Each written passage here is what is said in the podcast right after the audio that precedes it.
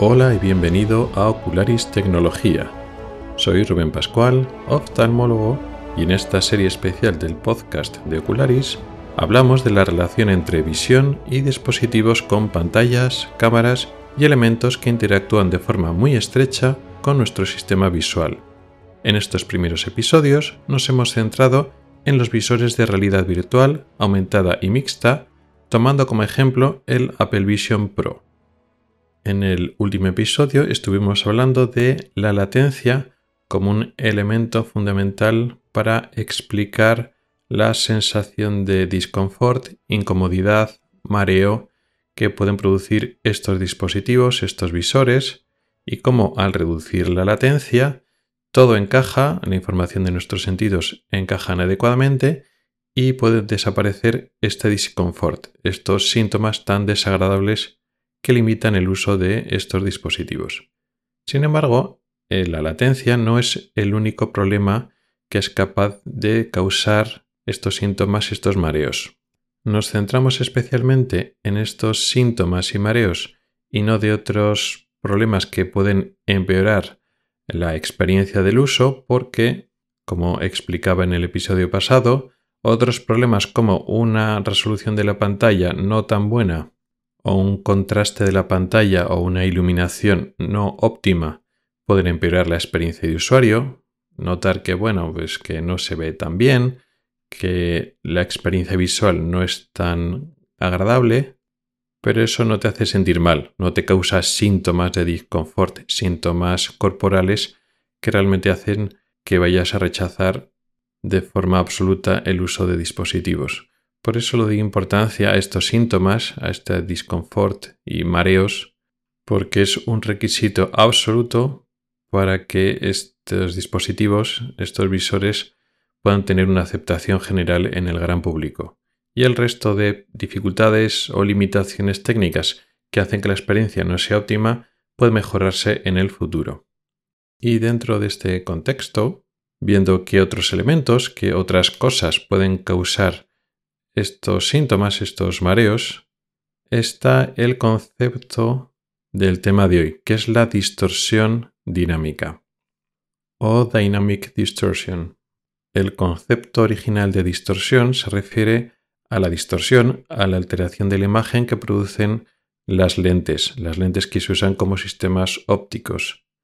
Todas las lentes que usamos delante de nuestros ojos para dar imagen, para ayudar a conseguir un tipo de imagen en nuestros ojos, distorsionan. Esa es una realidad física, una limitación física implícita de cualquier sistema de lentes. Con lo cual, sea que utilicemos un telescopio, un microscopio, unos prismáticos, unas gafas, unas lentillas, cualquier elemento que pensemos tiene potencialmente capacidad de distorsionar la imagen. Lógicamente, unas lo hacen más que otras. Cuanto más campo visual, cuanto más amplio sea el espectro de imagen que nos ofrecen estos sistemas ópticos, pues más capacidad de distorsión. Por ejemplo, unos prismáticos que tienen un campo visual mucho más reducido tienen menos distorsión. Luego, por otra parte, cuanto más potencia tengan las lentes, sea potencia esférica o cilíndrica, esférica se refiere a la miopía o la hipermetropía, por ejemplo, si hablamos de defectos de grabación, o lentes de aumento, lentes de enfoque cercano, que serían un poco igual que las lentes de hipermetropía o vista cansada, que utilizamos para enfocar objetos cercanos, sea pues, por ejemplo para un microscopio o una simple lupa, o los visores de realidad virtual y aumentada, que nos ayudan a enfocar un objeto muy cercano porque la pantalla está muy cerca del ojo, pues también tiene sus distorsiones características y luego después los defectos que no son esféricos, como estas lentes positivas que hemos mencionado, las negativas para la miopía, también están los, eh, las lentes cilíndricas, que son para, principalmente para corregir defectos tipo astigmatismo. Todas, como digo, tienen distorsión. Claro, las de estos visores tienen potencialmente mucha distorsión porque tienen que tener gran potencia, porque nos tienen que permitir un objeto que está muy cerca, la pantalla que está muy cerquita de los ojos, con lo cual más potencia, más distorsión. Y encima los aparatos cada vez más modernos nos quieren dar un campo visual mayor. Los primeros dispositivos tienen un campo visual más reducido, con lo cual pues menos posibilidad de tener distorsión, pero claro, la visión de túnel, esa sensación de que te pones unas gafas de realidad virtual y aumentada y ves pues eso, como con unos prismáticos, justo una imagen, justo unos poquitos grados centrales y por fuera está todo negro, no tienes visión periférica, no tienes capacidad de desplazar los ojos lejos del punto central porque no hay imagen, está negro, o incluso mirando solo por el centro de la imagen, realmente la imagen periférica, la imagen que tiene que llegar a la retina periférica, es muy escasa, porque una gran parte de tu campo visual natural, como ojo humano, pues está en negro. La experiencia visual es muy pobre.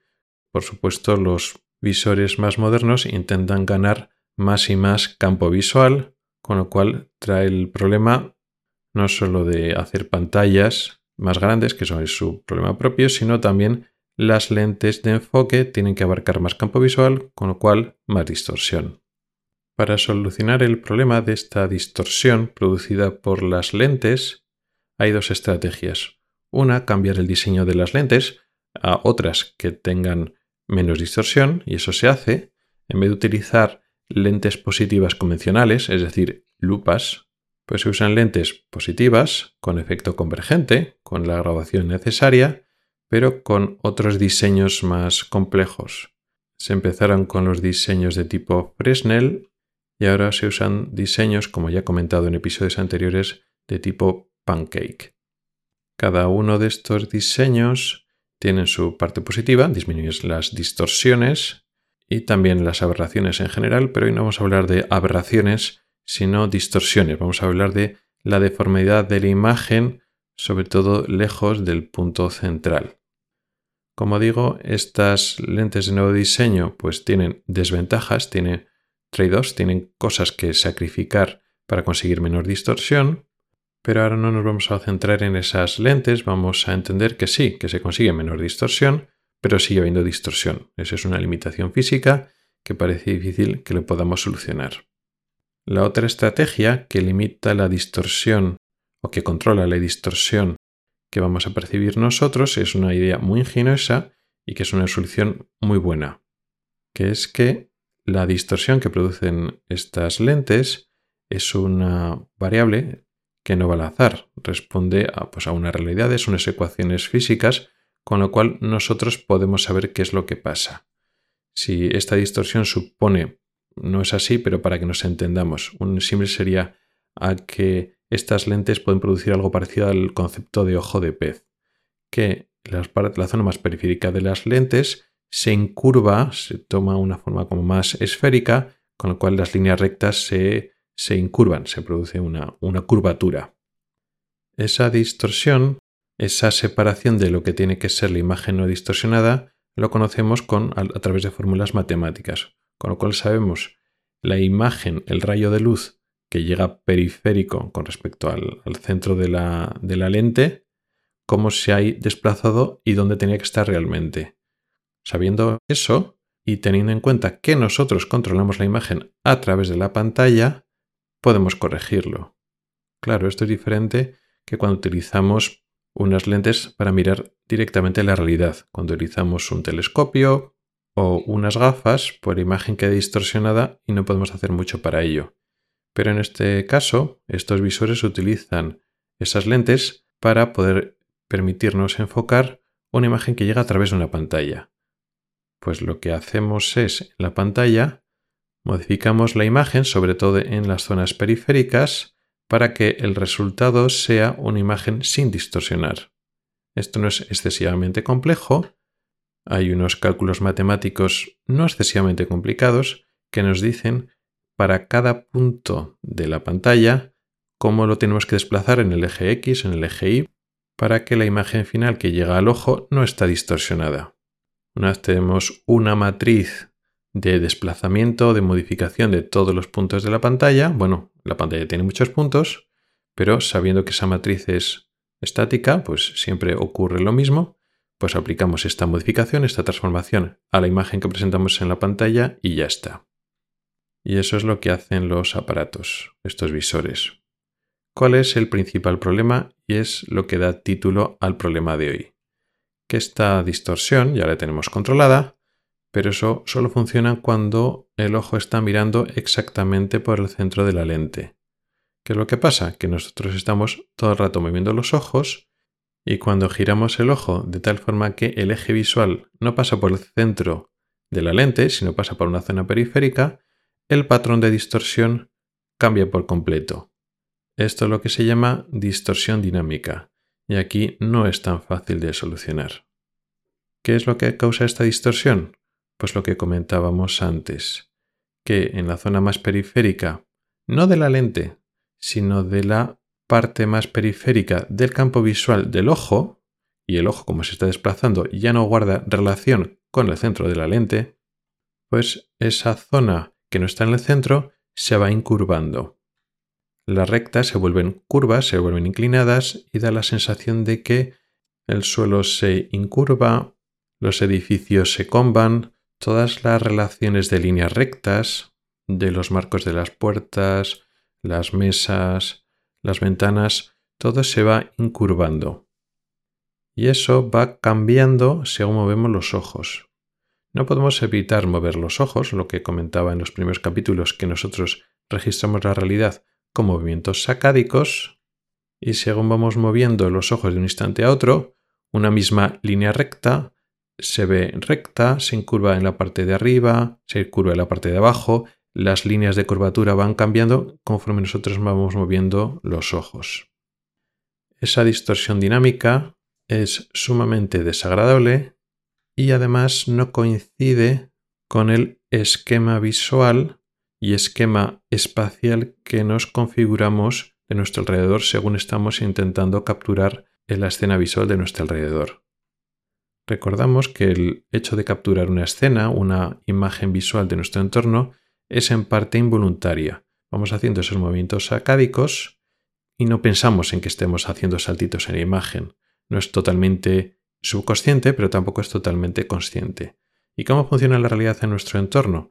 Que nosotros hacemos esos movimientos sacádicos y la imagen que vamos capturando se mantiene más o menos estable, estática, y no va variando según movemos los ojos un mismo marco de referencia, un mismo, una misma línea recta, una misma línea horizontal o vertical o inclinada, se mantiene recta tanto si está en el centro de nuestra imagen como si está un poquito más a la izquierda, un poquito más a la derecha, un poquito más arriba. Si esa línea no se mantiene estable y se va cambiando y modificando según hacemos los movimientos sacádicos, no podemos interpretar con qué objetos se estén moviendo o igual sí, o inconscientemente vemos como que el suelo o la horizontal se va combando e inclinando y da la sensación que estamos en un terremoto, que se sacude todo, o directamente no encaja. Según estamos intentando capturar la imagen, no encaja con un concepto euclídeo, un concepto de geometría de líneas rectas y curvas en un espacio tridimensional, vamos a decir, normal de la realidad, y cuando no se cumple esa geometría euclidia, cuando de repente las rectas se vuelven curvas sin razón aparente, se produce esa disonancia, esa disociación de sentidos que no permiten realizar un esquema. Aquí enlazo con lo que estuve explicando en el episodio anterior de la latencia. Esa disonancia, ese que no encaja la información que nos llega de los sentidos, aquí funciona de forma diferente. En el episodio anterior explicamos que la vista nos daba una imagen coherente con ella misma, pero no coincidía con información de otros sentidos, por ejemplo el equilibrio, en este caso es la propia vista en la que nos está dando una imagen coherente, nos está dando una geometría coherente que es la euclidia, la normal, la de las tres dimensiones normales, donde las rectas son rectas y las curvas son curvas, y los conceptos de perspectiva y tridimensionalidad perfecta tiene que coincidir. Y cuando no coinciden, cuando el mundo y el entorno se comba y se incurva a un capricho, a una por razones que nuestro cerebro no logra entender, pues entonces sobreviene el mareo, ese enorme disconfort. Y ese disconfort viene de lo que hemos explicado, la distorsión dinámica.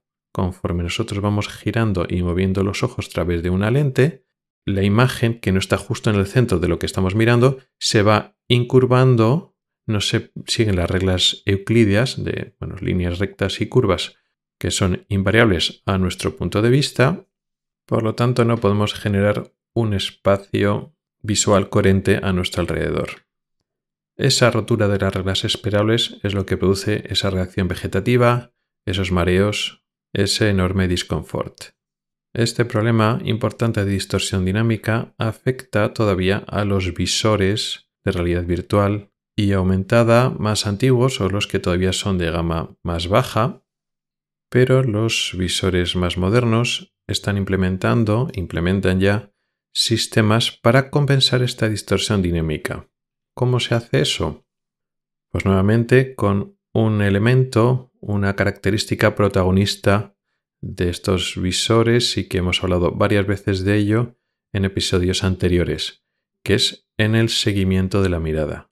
Estos dispositivos son capaces de seguir nuestra mirada, saben a qué punto del espacio virtual, a qué zona de las pantallas está mirando nuestros ojos y eso le permite hacer un renderizado de mayor calidad en el centro y bajando la calidad del renderizado por la periferia, lo que hemos hablado ya muchas veces del Foveated Rendering, Foveated Rendering. También permite, en el caso del visor de Apple, utilizar la información de la posición de la mirada para mover el interfaz, digamos que es como nuestro puntero o ratón. Y aquí también lo utilizamos para compensar la distorsión de las lentes pero de forma dinámica. Decíamos que la distorsión de las lentes en la práctica es dinámica y no es estática, y es este problema de distorsión dinámica, que la imagen va variando de su distorsión según vamos moviendo los ojos, lo que queremos solucionar.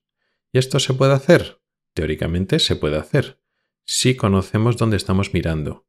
Ahora que sabemos que el, el ojo no está mirando por el centro de la lente, está mirando en una posición que podemos medirlo, tantos grados a la izquierda o derecha y tantos grados arriba o abajo, sabiendo la geometría de nuestra lente, estamos sabiendo que el eje visual estamos mirando a través de una zona de esa lente, con lo cual podemos reconfigurar y cambiar el mapa de distorsión, sigue siendo otras funciones matemáticas que aplicamos.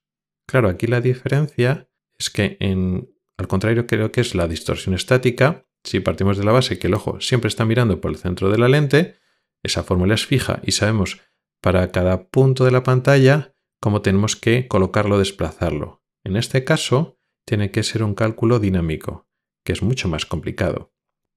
Porque para cada instante en el que el ojo se coloca en una posición, tiene que haber un sensor que calcule dónde estamos mirando. Entonces calculamos a través de qué zona, de qué punto de la lente estamos mirando y sabiendo cómo el ojo está colocado con relación a la lente y mirando a qué zona de pantalla estamos mirando, podemos aplicar una serie de fórmulas matemáticas a cada punto de píxel de la pantalla para saber cómo se tiene que colocar y desplazar.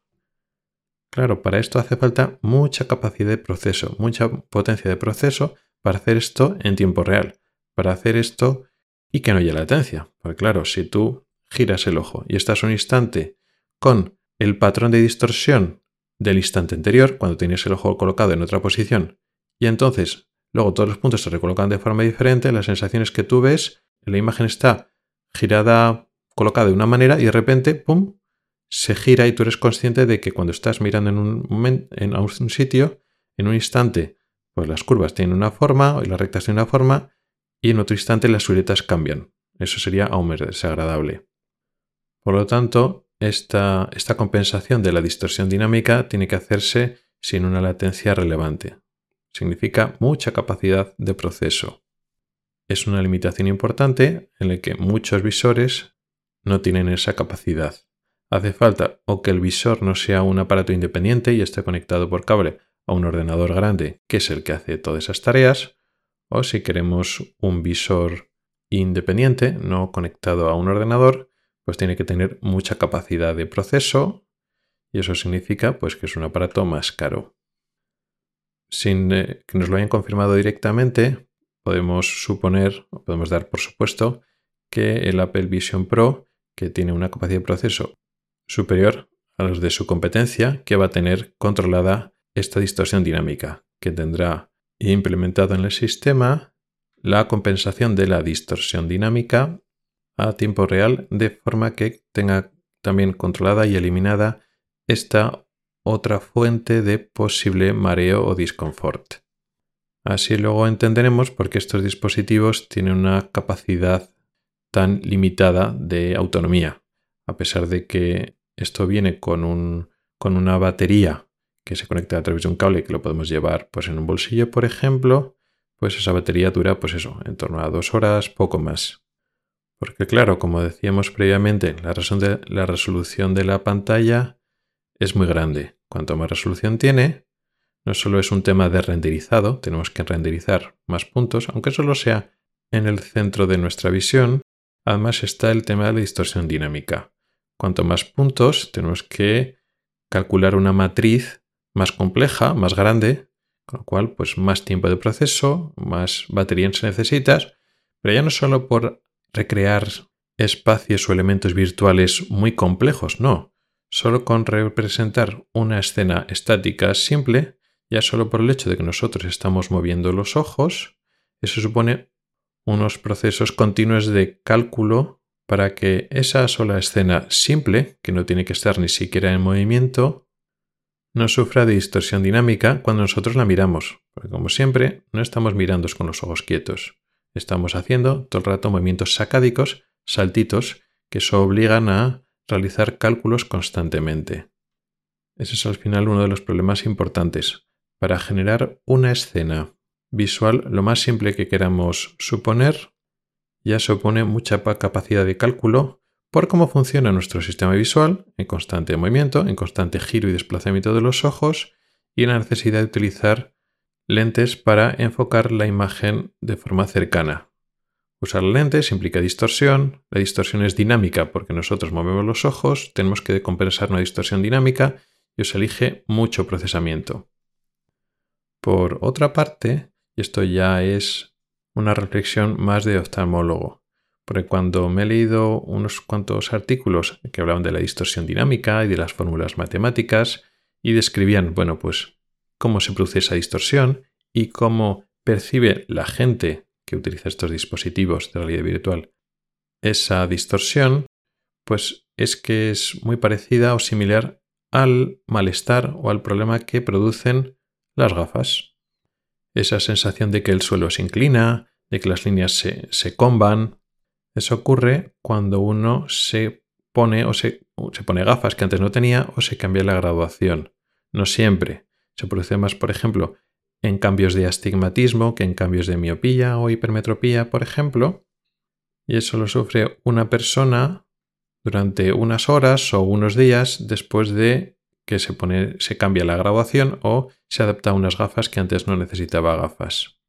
Lo curioso es que se puede llegar a producir esa sensación de mareo, efectivamente, es algo muy parecido a lo que ocurre con los mareos de los dispositivos de realidad virtual y aumentada por la distorsión dinámica, es muy parecido a lo que se producen por el cambio de graduación o empezar a utilizar gafas. Se produce efectivamente una distorsión que es muy similar por el uso de lentes de gafas y es dinámica pues por lo mismo, porque cuando no estamos viendo los ojos, pues esa alteración, esa distorsión de la zona no central de lo que estamos mirando se altera de una forma que no estamos acostumbrados. Pero lo curioso es que aquí, sin que haya ninguna solución de compensación de la distorsión dinámica por software y por hardware, aquí no hay unas pantallas delante de nuestros ojos que puedan compensar la distorsión de las lentes, ¿no? Porque aquí solo hay lentes y hay una realidad. Pues después de unas horas o unos días, el usuario de gafas se adapta. ¿Y por qué? Porque nuestro cerebro hace más o menos lo mismo, hace una compensación de la distorsión dinámica. Reprograma y readapta lo que está viendo para adaptarlo a la geometría euclidia, a la geometría tridimensional habitual que es la que conocemos. ¿Cómo lo hace? Es difícil de saber.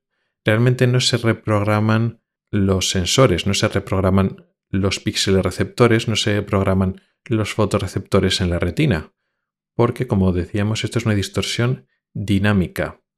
Según vamos girando los ojos por la imagen, desplazándonos a través de la lente de la gafa que tenemos, un punto de la retina corresponde a zonas diferentes del espacio que tenemos fuera en la realidad, con lo cual es una adaptación cerebral. Y curiosamente a veces ocurre el salto contrario. Si una persona ya está acostumbrada a ver una grabación, vamos a suponer que tenemos un astigmatismo alto, que es quizá la forma más fácil de entenderlo, cuando de repente no lleva gafas o se pone, por ejemplo, unas lentes de contacto, otro sistema óptico que tiene menos distorsión dinámica, vuelve a aparecer, normalmente en menor medida, esta sensación de mareo e inestabilidad o disconfort. Y esto es así porque digamos que el cerebro se tiene que volver a reprogramar. Podríamos pensar, ¿podríamos utilizar esta capacidad de adaptación cerebral para solucionar el problema de la distorsión dinámica en vez de utilizar la compensación por software que hace el dispositivo. Es difícil porque estos aparatos eh, se usan, pues eso, un par de horas y el resto del tiempo no lo estás utilizando. Para que haya adaptación cerebral tienes que utilizarlo muchas horas al día y a veces pues llevarlo de continuo. Muchas veces la recomendación que hacemos nosotros para facilitar la más rápida adaptación a un cambio de grabación es que uno lleve las gafas para todo, aunque no las necesite para todo. Y una vez todas las gafas para todo, pues probarás si se las puede quitar y poner. Hay algunas personas que no, no se adaptan a eso, que no pueden quitárselas y ponérselas y al final tienen que llevarlas para todo, no porque vean muy desenfocados en gafas, sino porque ese cambio de quitárselas y ponérselas, esa distorsión que se producen esas lentes y esas gafas, pues no se adaptan a tener esos dos sistemas de ver sin gafas y ver con gafas, ver con distorsión, ver sin distorsión. al final, pues como necesita las gafas para ver perfectamente, pues eligen el sistema de ver con distorsión, que ya para ellos ya no ven distorsionado una vez se adaptan. El problema es que en los visores están pensados, y es bueno que sea así, para ser usados de vez en cuando, para ser usados pues eso, una hora, dos horas, tres horas, no mucho más. Y con esto volvemos a incidir en lo mismo. Estos aparatos están muy estrechamente conectados a cómo funciona nuestro sistema visual. No es como cuando estamos viendo la pantalla de un ordenador, de un móvil, de una tablet, que la pantalla es un elemento más de una realidad convencional y que sigue sus propias reglas, en este caso las propias reglas euclidias de geometría normal y corriente tridimensional, con lo cual, al ser un elemento más de nuestro entorno natural y normal, la sensación de inmersión es mucho menor cuando estamos en una escena visual o en una película, en cualquier tipo de experiencia virtual. No notamos que estemos dentro de esa realidad porque no lo estamos y porque nuestros sentidos, sobre todo la vista, nos dice que no estamos. Estamos viendo de fuera como espectadores una simulación dentro de un entorno real, mientras que estos visores nos ofrecen una experiencia mucho más inmersiva, pero a cambio hay estos problemas de conectar tan estrechamente la tecnología con un sistema tan complejo como es el sistema visual. Y uno de estos ejemplos de complejidad y dificultades que aparecen es la distorsión dinámica y que a priori no parece que podamos utilizar la adaptación y la plasticidad cerebral que sí podemos utilizar para utilizar unas gafas normales, no podemos utilizar este sistema neurológico para compensar la distorsión dinámica. Y con esto llegamos al final del podcast de hoy. Muchas gracias por el tiempo que has dedicado a escucharme. Recuerda que puedes contactar conmigo para proponer temas para próximos episodios pueden ser temas relacionados con el Vision Pro, otros visores similares u otras tecnologías relacionadas con nuestros ojos. También puedes proponer temas relacionados solo con la vista para la edición regular del podcast. En las notas del programa están todas las formas para contactar conmigo y participar. Hasta el próximo episodio.